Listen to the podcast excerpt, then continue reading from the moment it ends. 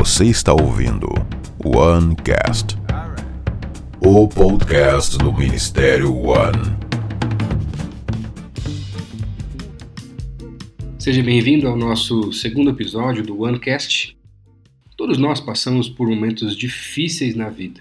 Ainda mais esse tempo complicado que a gente está vivendo com relação a toda a crise do coronavírus, ou até simplesmente por questões como crises que todos passamos, problemas, lutas, dificuldades. Agora, quando nós passamos por dificuldades, como é que nós podemos manter a nossa confiança em Deus? De que Ele continua assim do nosso lado em cada momento, em cada situação, inclusive agora durante essa crise que estamos vivendo com relação ao coronavírus.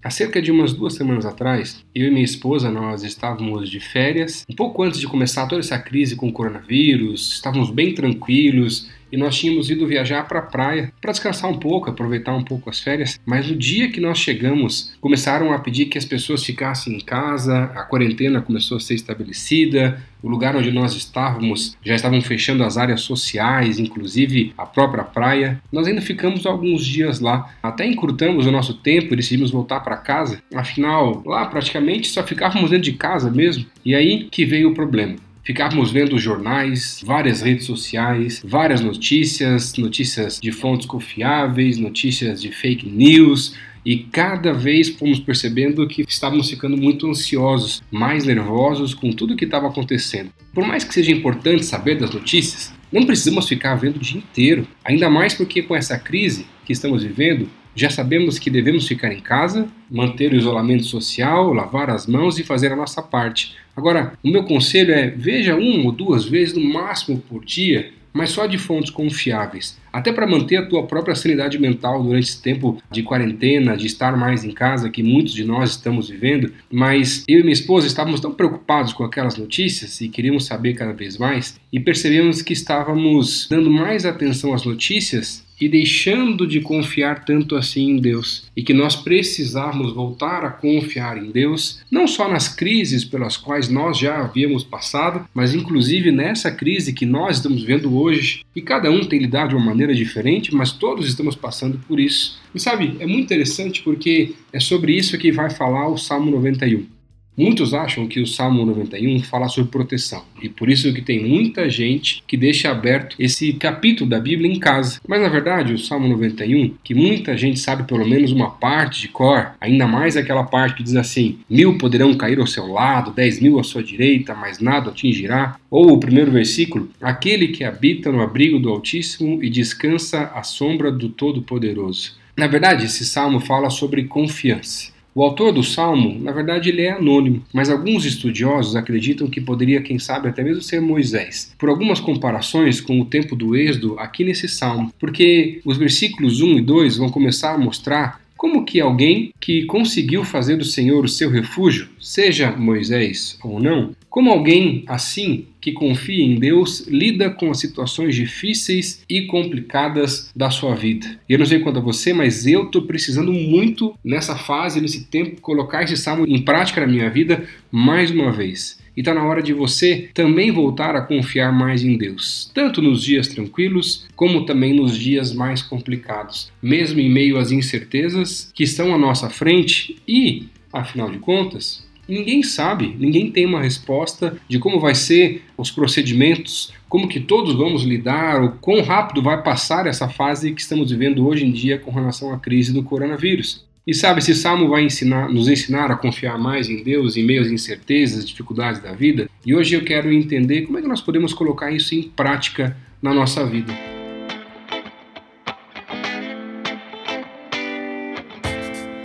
Esse salmo tão conhecido, ele não nos isenta de que as pessoas que confiam em Deus vão passar por problemas e dificuldades. Mas quando os problemas e as dificuldades acontecerem, porque elas vão acontecer para todos nós, como é que Deus pode se revelar? E sabe, a primeira forma como Deus se revela para a gente quando nós passamos por um momento difícil, complicado da vida, é que ele se revela com a sua proteção. É muito interessante porque no versículo 3 e no versículo 4, o autor vai falar um pouquinho sobre o laço do caçador ou o laço do passarinheiro, em algumas versões aí que são as armadilhas, perigos ocultos, ou o veneno mortal, que seria como se fosse a peste, a doença ou a enfermidade mortal, seja por peste ou até mesmo intencional.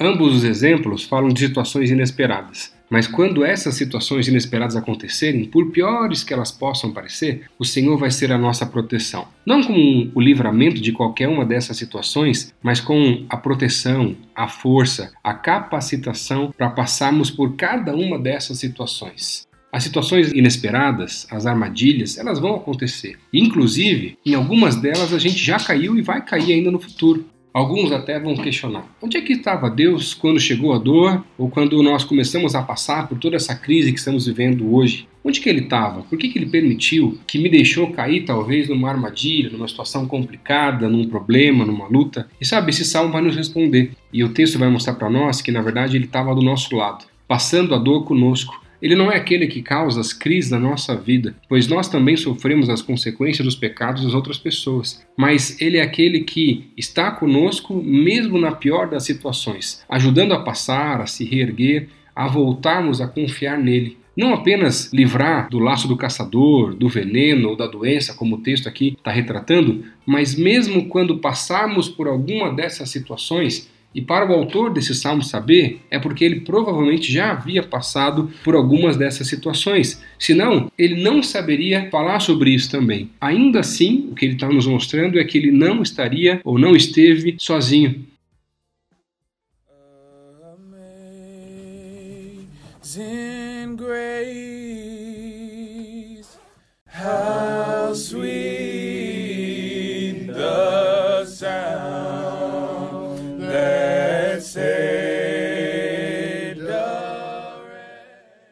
se você já ouviu a história por trás do hino Amazing Grace, essa canção que foi composta por John Newton, que viveu de 1725 a 1807, um ex-traficante de escravos, e a história desse homem e dessa música vai nos mostrar que depois de um curto tempo na Marinha Real, ele tinha iniciado a sua carreira como traficante de escravos e certo dia, em uma das viagens que eles estavam fazendo, o navio deles foi fortemente afetado por uma tempestade. E momentos depois de aquele homem deixar o convés, o marinheiro que tomou o seu lugar foi jogado ao mar e por isso ele mesmo teve que guiar a própria embarcação durante a tempestade. E ao perceber que todos, inclusive ele, estavam desesperados e não sabiam mais o que fazer, totalmente desamparados. Então o capitão chegou à conclusão de que somente a graça de Deus poderia salvá-los daquela situação. E ao chegar em terra firme, aquele homem se converte e decide começar a lutar pelos direitos dos escravos. Passou anos lutando juntamente com William Wilberforce também por essa questão e apenas no final da sua vida, em 1779, ele publicou essa música chamada Amazing Grace ou maravilhosa graça em português, mas foram muitos os anos, muitas as dificuldades, mas em todas elas o Senhor estava com ele. Não só durante aquela situação complicada da tempestade do barco, mas em todas as lutas que ele ainda teria pela frente para conseguir acabar com a escravidão no Império Britânico.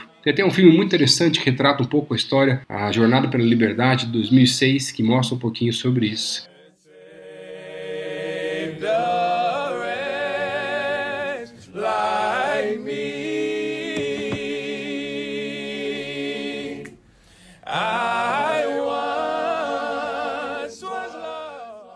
Você precisa lembrar de que quando as situações inesperadas acontecerem, o Senhor será a nossa proteção. Ele estará conosco, estará do nosso lado e passará conosco por qualquer situação que nós venhamos a enfrentar.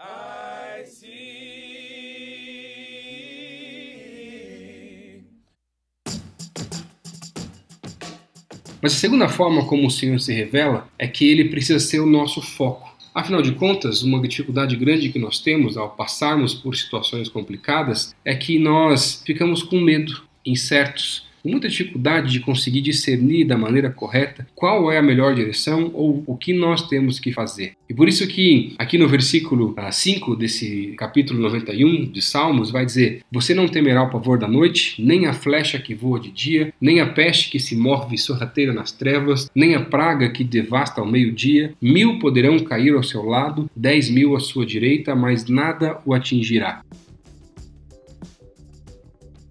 E sabe do que, que você tem medo?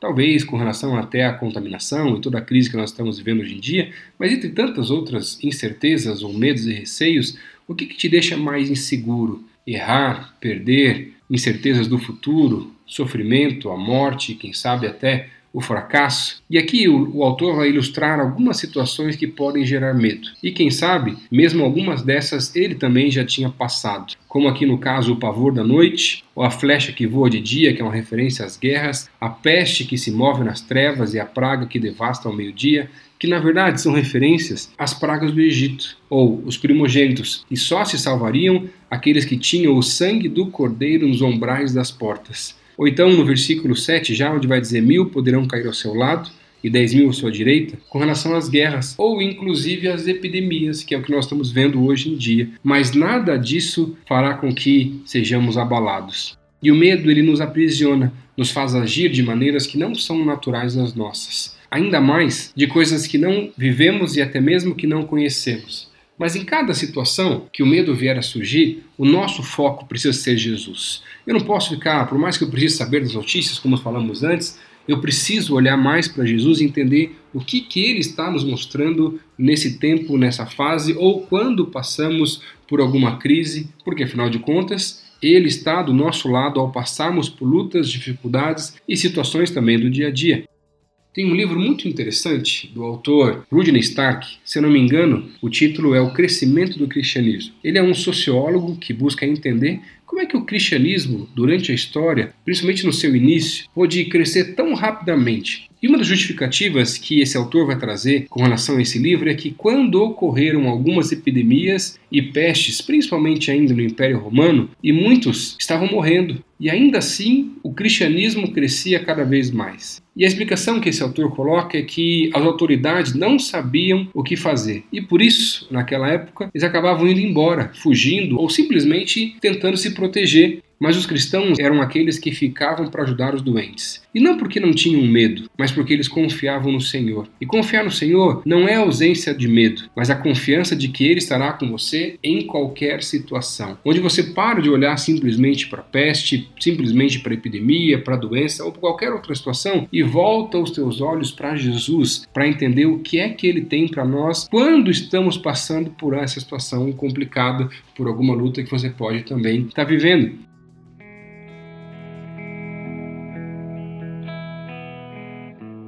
Quais são os medos que, quem sabe, estão tirando teu foco de Jesus, te deixando ansioso, inseguro? Ele te conhece. Entrega, deixe ele te ajudar. Para de ficar olhando para os lados e volta a olhar para cima. Volta a olhar para Jesus para entender o que, que ele tem para você durante essa fase complicada pela qual talvez você possa estar passando. Mas Deus também se revela como um refúgio é a partir do versículo 9 até o versículo 13, é isso que o autor vai começar a mostrar aqui nesse salmo. E essa parte do salmo ela é muito interessante porque vai mostrar que quando nós não sabemos como agir ou como nos proteger de algo, o Senhor precisa ser o nosso refúgio, o nosso porto seguro, para onde fugimos, onde não só buscar o abrigo e proteção, mas também os conselhos e a direção. Mas para isso acontecer, ele precisa ser o nosso refúgio. Mas aqui não isenta ninguém dos perigos que todos podem passar, mas quer mostrar que nenhuma dessas ameaças é capaz de nos separar dele. Ele sempre será o nosso refúgio, mesmo quando passarmos por situações que não sabemos lidar, que muitas vezes até saem do nosso controle. Em resposta aos medos que vimos anteriormente, Deus envia os seus anjos para guardar o seu povo. E é muito interessante porque estes versículos aqui do Salmo 91 são os mesmos que foram usados por Satanás para tentar a Jesus.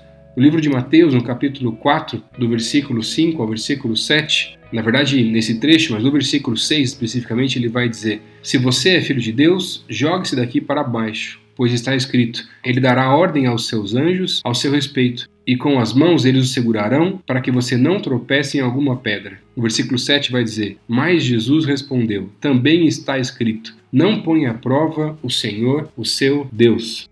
Jesus mostra que o auxílio de Deus, o auxílio angelical, o refúgio, não servia para testar o amor de Deus, forçando uma proteção numa situação, mas seria para ter a certeza de que ao passar por uma situação sem saber o que fazer, o Senhor seria o refúgio, o Senhor seria a resposta. Todos nós passamos por situações em que nós não sabemos como resolver, como essa crise agora do coronavírus também. E algumas vezes até tentamos resolver sozinhos. Mas normalmente, quando isso acontece, a gente acaba até piorando essa situação. E nessas situações, o Senhor precisa ser o nosso refúgio, onde nós buscamos a direção. Muitas vezes não sabemos o que fazer, mas Deus sabe. Apenas confie.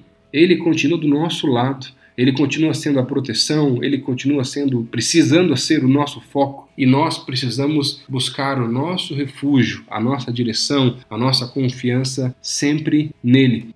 Alguns anos atrás, eu fui convidado para fazer uma visita num hospital para um jovem da nossa igreja que tinha tido uma enfermidade que os médicos não sabiam explicar o que estava acontecendo. Ele já tinha sido trocado até de hospital com uma febre muito alta. Já haviam tentado vários e vários remédios, mas nada surtia efeito naquele estado e os médicos não sabiam o que ele estava tendo. Eu tinha feito já algumas visitas para aquele jovem e ele estava desacordado já há vários dias, mas eu lembro que na última visita, antes mesmo dele acordar, onde os médicos já estavam desacreditados, já tinham tentado ah, uma série de medicamentos para tentar entender qual era o quadro e ainda não sabiam exatamente explicar o que é que ele tinha, eu fui lá mais uma vez para orar com ele me pediram para colocar uma roupa toda especial, porque eles tinham um certo receio, como eles não sabiam ainda o que era, na verdade, que aquele jovem podia ter, para evitar qualquer tipo de contaminação, alguma coisa assim. Mas eu lembro que enquanto eu estava orando por ele, Deus começou a me mostrar que aquela enfermidade que ele estava tendo não era para que ele viesse a falecer, mas ia ser para que o Senhor revelasse a sua glória através da vida dele.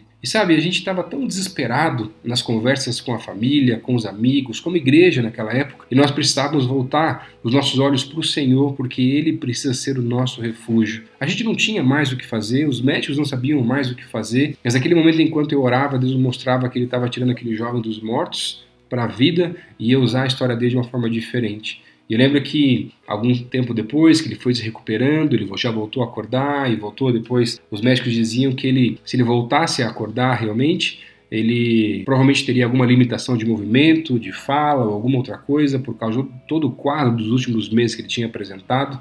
Mas Deus restaurou aquele jovem por completo. Eu lembro que nós fizemos um culto onde alguns dos médicos, ainda sem entender, vieram participar também, mas a única resposta que eles podiam ter, que eles não sabiam explicar através da medicina, era que Deus tinha feito um milagre na vida daquele jovem.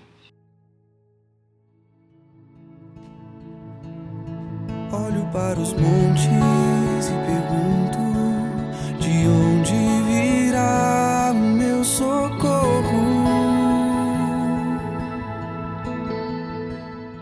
E sabe, o que Deus me mostrou muito preparando aqui esse podcast para conversar com você aqui hoje é que nós não precisamos ter medo do futuro, das armadilhas, das decisões, da epidemia, porque o futuro ele é o nosso aliado quando Jesus é o nosso Senhor e Salvador. E de que ele prometeu que estaria conosco, mesmo quando passarmos por situações em que ninguém gostaria de passar. Agora você precisa se lembrar, ele vai se revelar quando passamos por crises como a proteção, aquele que vai estar sempre do nosso lado, o nosso foco, que a gente não pode deixar o medo tomar conta e precisamos voltar os nossos olhos para o Senhor, e também como o nosso refúgio, aquele que quando nós não sabemos para onde ir ou qual decisão tomar, nós precisamos voltar para debaixo das asas dele, para debaixo da sua proteção e entender qual que é o próximo passo. O que, que nós vamos fazer? Qual que é a próxima direção? Porque a gente não pode ficar simplesmente como refém do medo ou simplesmente tomando decisões do jeito que nós bem entendemos. Eu queria te abençoar com essa palavra, com esse texto que Deus tem usado muito para o meu coração,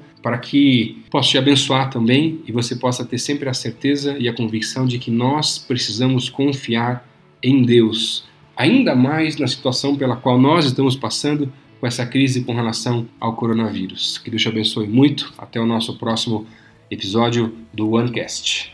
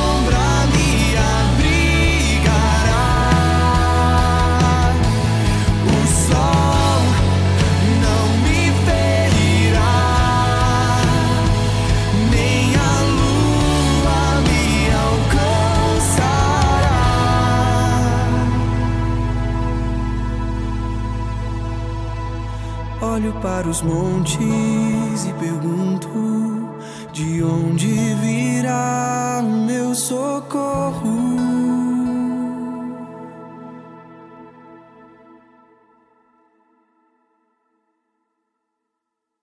OneCast, o podcast do Ministério One.